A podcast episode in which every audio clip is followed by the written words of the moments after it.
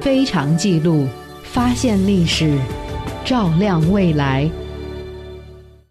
本期非常记录，我们继续为您讲述一九四一年西南联大外文系毕业生投笔从戎的故事。国家危亡之际，他们从象牙塔里的联大学子，变成了西南战场的军人。许渊冲在昆明为飞虎队翻译情报时，他的一些同学冲入了战火纷飞的缅甸。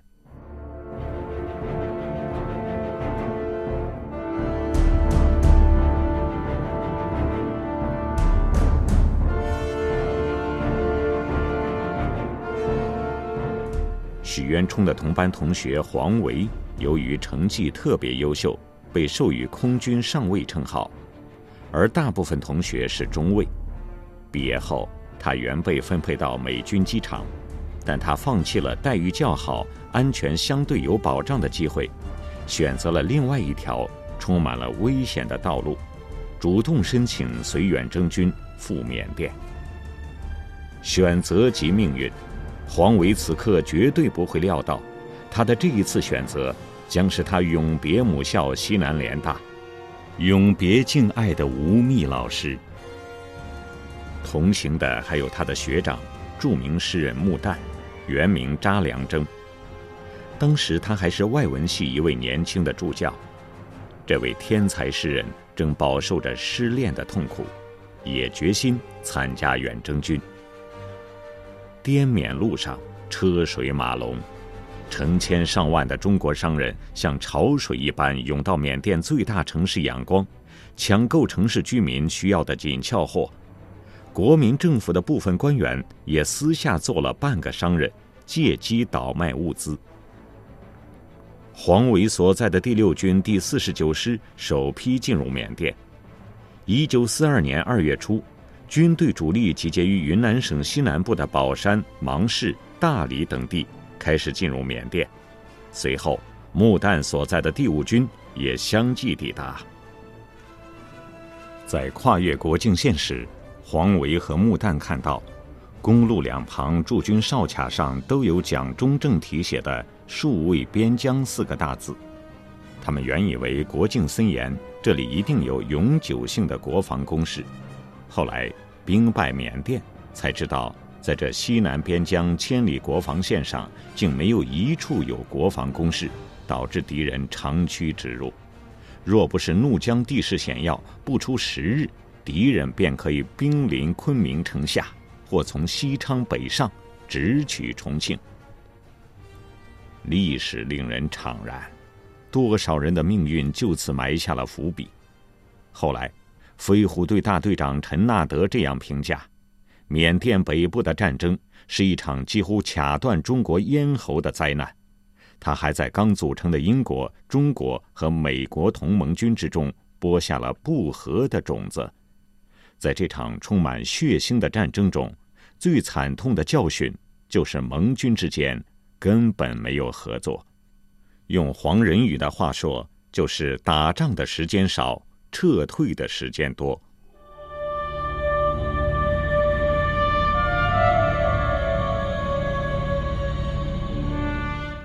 一九四二年三月二十六日，在昆明的外文系教授吴宓接到了学生穆旦的信，得知远征军失利。穆旦还提到英国军队腐败。此时，英军的实力和战绩的糟糕已遍传远征军。当时。中路中国军队和西路英军都发生了战斗，可是东线连枪声也没有。史迪威、罗卓英、杜聿明连同蒋介石，谁也没有到过第六军，也没有听说过对第六军做过什么指示。可是日本人却处心积虑地盯着第六军，等待时机猛扑过来。当东线枪声响起时，也就是中国远征军。开始溃败时，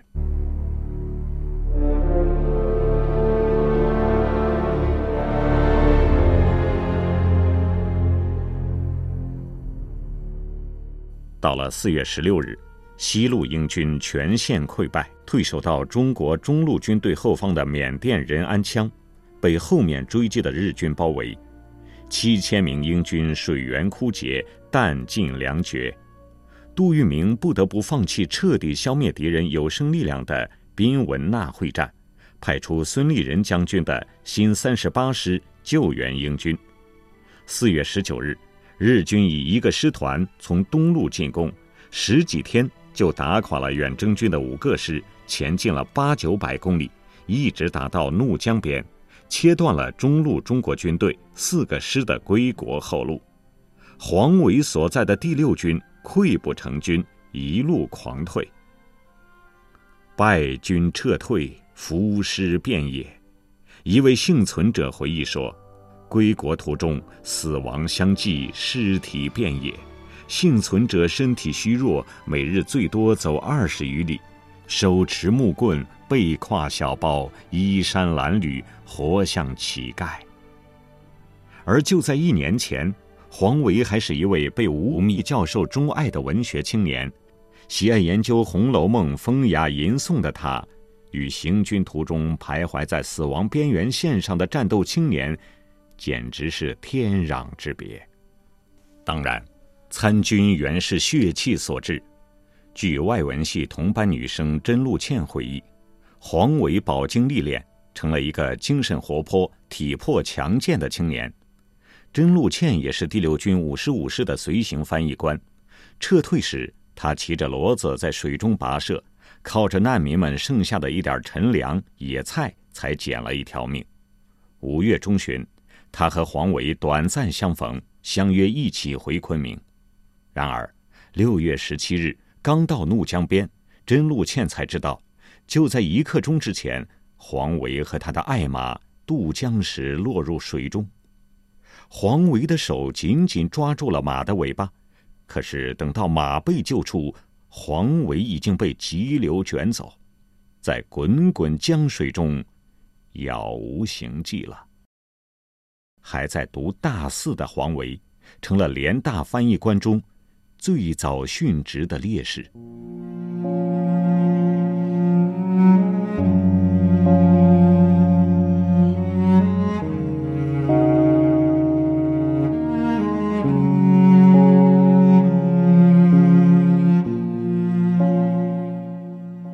与黄维一同参加远征军的穆旦学长，虽然不曾丢掉性命，但归国途中也度过了一段炼狱般的日子。他参军后被派到第五军工作，担任少校英文翻译官。一九四二年五月，日军占领了缅甸北部城市腊戌，直抵怒江，汇通桥被迫炸断，中路军的归国之路被切断，西路英军已经撤退到印度。远征军司令长官罗卓英命令第五军军长杜聿明和属下的三个师也西退印度。杜聿明拒绝执行这个命令，电请蒋介石，按蒋介石的命令北进，决心绕过北端的日军，向中国国境内撤退。遵从了司令长官的命令的孙立人将军，率领新三十八师只走了两百多公里，七千人十几天后就到了印度。而杜聿明下属的两百师穿越日军控制区时被伏击，师长戴安澜阵亡。走了四十余天，只有两千六百人回到怒江东岸。九十六师奉杜聿明的命令，穿越缅甸东北的丛林峻岭，从怒江上游到云南西北，历时九十多天，幸存者只有两千多人。杜聿明亲自率领的二十二师则向北进入了野人山区，这里是缅甸最北方，再北就是喜马拉雅山，东西都是高耸入云的横断山脉，山峦重叠，林芒入海，疾病横行，据说曾有野人出没，所以当地人称这块无人区为野人山。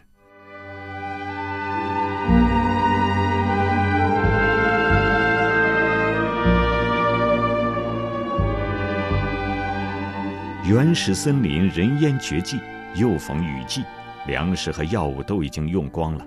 杜聿明一九五九年曾经在回忆录里描述道：“蚂蟥叮咬，破伤风病随之而来，疟疾、回归热及其他传染病也大为流行。一个发高烧的人一经昏迷不醒，加上蚂蟥吸血、蚂蚁啃噬、大雨侵蚀冲洗，几个小时内就变成了白骨。官兵死伤累累，前后相继，沿途白骨遍野，令人触目惊心。在这里，二十四岁的青年穆旦双腿肿胀，迷失在胡康河谷，他的战马早已死在路上，传令兵也牺牲了。没有粮食，地上的水、溪里的水，因为浸泡过死尸，也不敢喝。他只能用树叶接些雨水来喝，一度断粮八天，经历让人发疯的饥饿之后，木旦从地狱中生还。五个月后，到了印度。有一些同学还没有木旦幸运。西南联大物理系的朱晨，这个声音洪亮、为人热忱的年轻人，早在一九三八年参军，参加过昆仑关战役。一九四零年，他考入联大。又在一九四一年底再次入伍，在野人山，他把粮食和药物和同伴们分享完之后，又累又饿，背靠着一棵大树坐下去，再也没有站起来。多年之后，他的同学仍然记得，朱晨颇有相声天赋，参加文艺汇演时编排歪讲大一国文、大一英文，曾引来满堂大笑。远征军第五军军部、军部直属部队和二十二师，总计一万五千人左右。最后到达印度的，只剩三四千人。在印度，穆旦又差一点死去。长久的饥饿，使他吃得过饱也足以致命。在印度城市加尔各答，他见到了当年的同班好友杜运燮。杜运燮在担任了一年的翻译官之后。又参加了中国驻印度军队，参加在印度兰木加的训练营，直至一九四三年回联大复学。这支军队后来打通了中印公路，把日本人打得从对攻到固守，从固守到节节败退。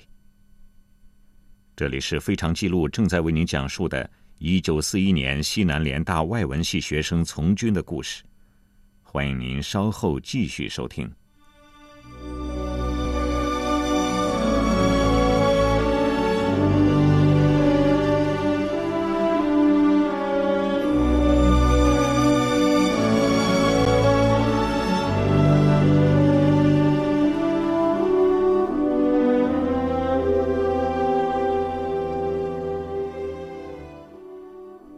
一九四五年前后三次大的从军运动里，西南联大有八百余人入伍，加上长沙临时大学时期，共有一千一百多人。这段军旅生涯，在许多联大学子此后的人生中如影随形，他们的命运随之起起伏伏。据许渊冲回忆，他的一些翻译官同学后来随着美军去了美国。他自己则在1942年7月返回校园。飞虎队编入了美军部队，林文奎秘书调任成都空军总司令部，他很希望许渊冲同去，但是许渊冲的兴趣仍在学业上，便回校复学了。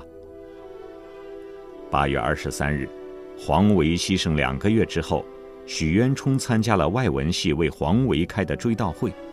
地点就在他们半年多前接受翻译培训的译员训练班。深情而浪漫的吴宓教授在会上回忆这个学生在文学上的非凡才华，伤痛再次袭来。在外文系一九三八级同学心中，联大参军学子中第一位牺牲者黄维，永远镶嵌在吴宓亲自撰写的那幅挽联之中。大勇见真人，力竭两肩存正气。清闲兼爱众，同堂三载醉春风。这段从军生涯，让联大学子们对当时中国的社会现实有了更深刻的认识。同班女生甄露茜在第六军服役时，目睹了国民党军的腐败和无能，她看到。军官一心享乐，随行带着咖啡、可可、网球拍、留声机等，每到一地，都征用当地最豪华的住宅，搜求当地的美女娱乐。打起仗来，师长、团长远居后方，不上前线；撤退时，军官们用汽车满载物资返回，却把伤病员弃置路旁，听天由命。而新招来补充第六军的士兵，为了免于出征，竟有不少人不惜跳入河中求死。多年后，人们才知道，这些都会成为中国内部分崩离析的推动力。让中国在盟友眼中的形象一落千丈。对于诗人穆旦和杜运谢来说，战争开拓了他们的精神视野。当死亡成为瞬间之事，个人反而从中解放。他们因此可以抛开鲜艳的政治立场，站在人的立场上，以个人的生存感觉和体验来认识世界。穆旦写下了经典之作《森林之歌》。杜运谢写出了《滇缅公路》。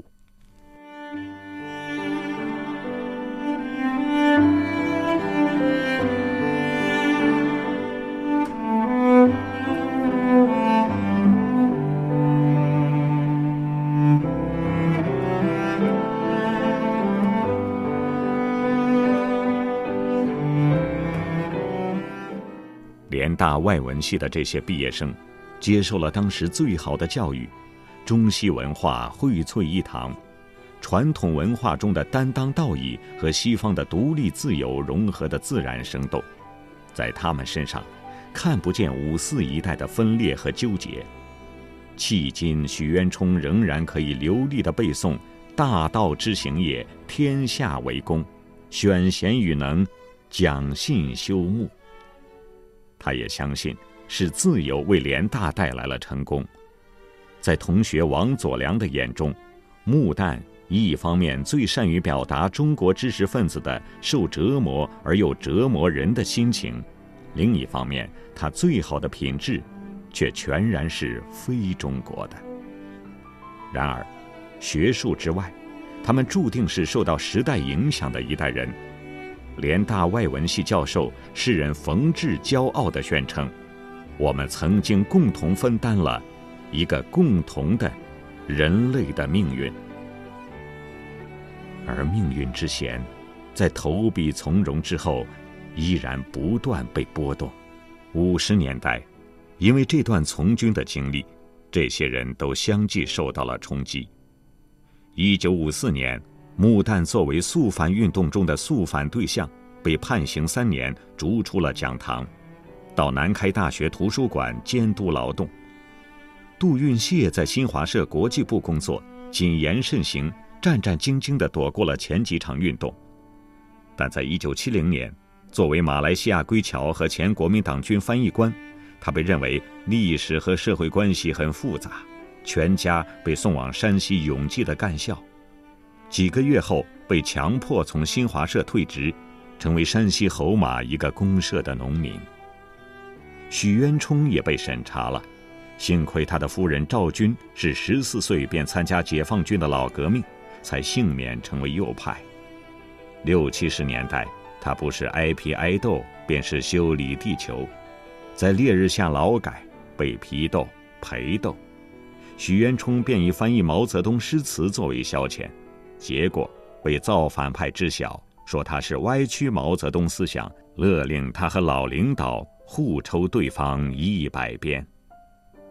当然，当年接受的外文系教育让他们经受住了命运的打击。一代形势好转，许渊冲便开始了堪称狂热的翻译工作。在上个世纪八九十年代，他把唐诗宋词翻译成英文、法文，把《诗经》《楚辞》《西厢记》翻译成英文。也把包法利夫人、红与黑等西方名著翻译成中文，而诗人穆旦境况稍稍好转之后说：“我总想在诗歌上贡献点什么，这是我的人生意义。”诗歌创作不许了，他便把精力放在翻译普希金、拜伦和雪莱的诗作上。如今，年过九十岁的许渊冲继续在他的斗室里玩味翻译的魅力，风雨云在他的手指下飞驰而过，他的大部分同学已凋零作骨，在他们的有生之年，他们曾是教授、翻译家和诗人。回想在一九二六年，吴宓又为清华大学外文系定下的目标，使学生成为博雅之士。了解西洋文明的精神，熟读西方文学的名著，熟悉西方思想之潮流，创造今日的中国文学，汇通东西方之精神，而互为介绍传播。许渊冲和他的同学们，堪称西南联大外文系教育的典范。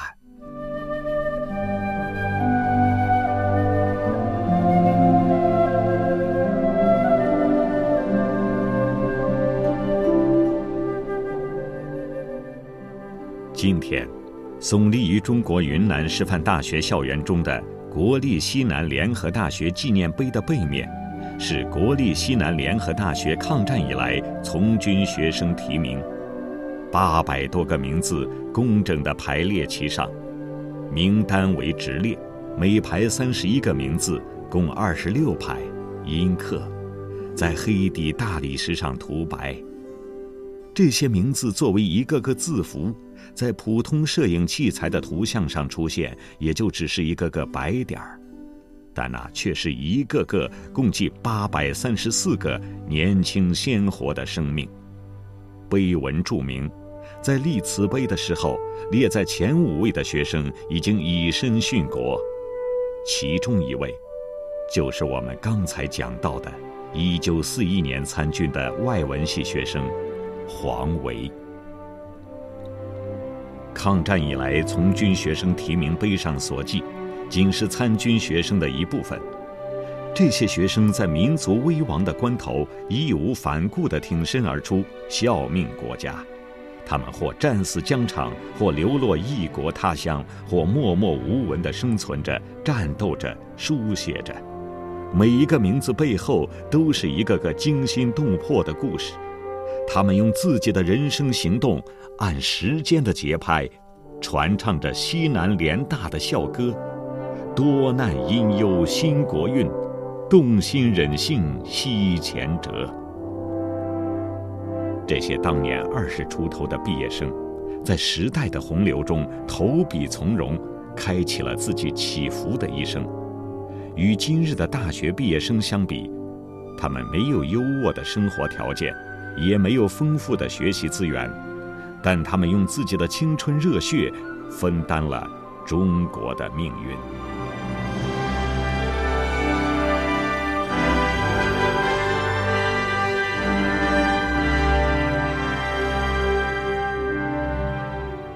缅甸远征归来之后，一九四五年，穆旦根据自己当年的经历，写下了中国现代主义诗歌史上著名的诗篇《森林之魅》。即胡康河上的白骨，在诗中，他这样描述那段在炮火中跋涉的青春：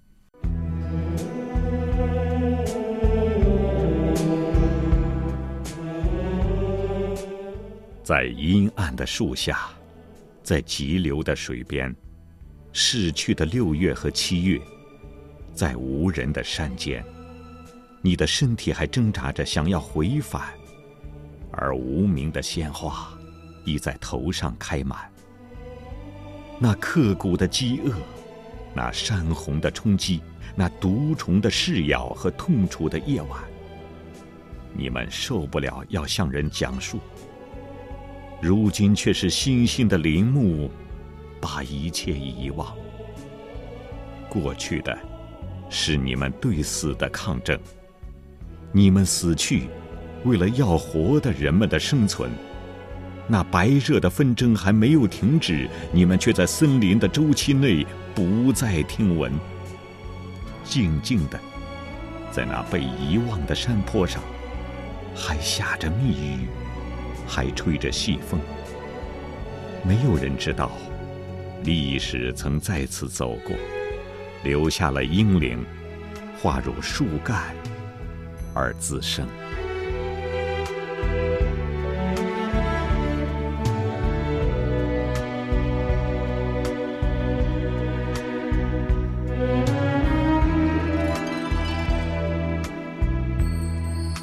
正如他所写的，也许没有人知道历史曾在这里走过，但这些年轻的毕业生的鲜血与担当，化入了树干，留在了森林，生生不息。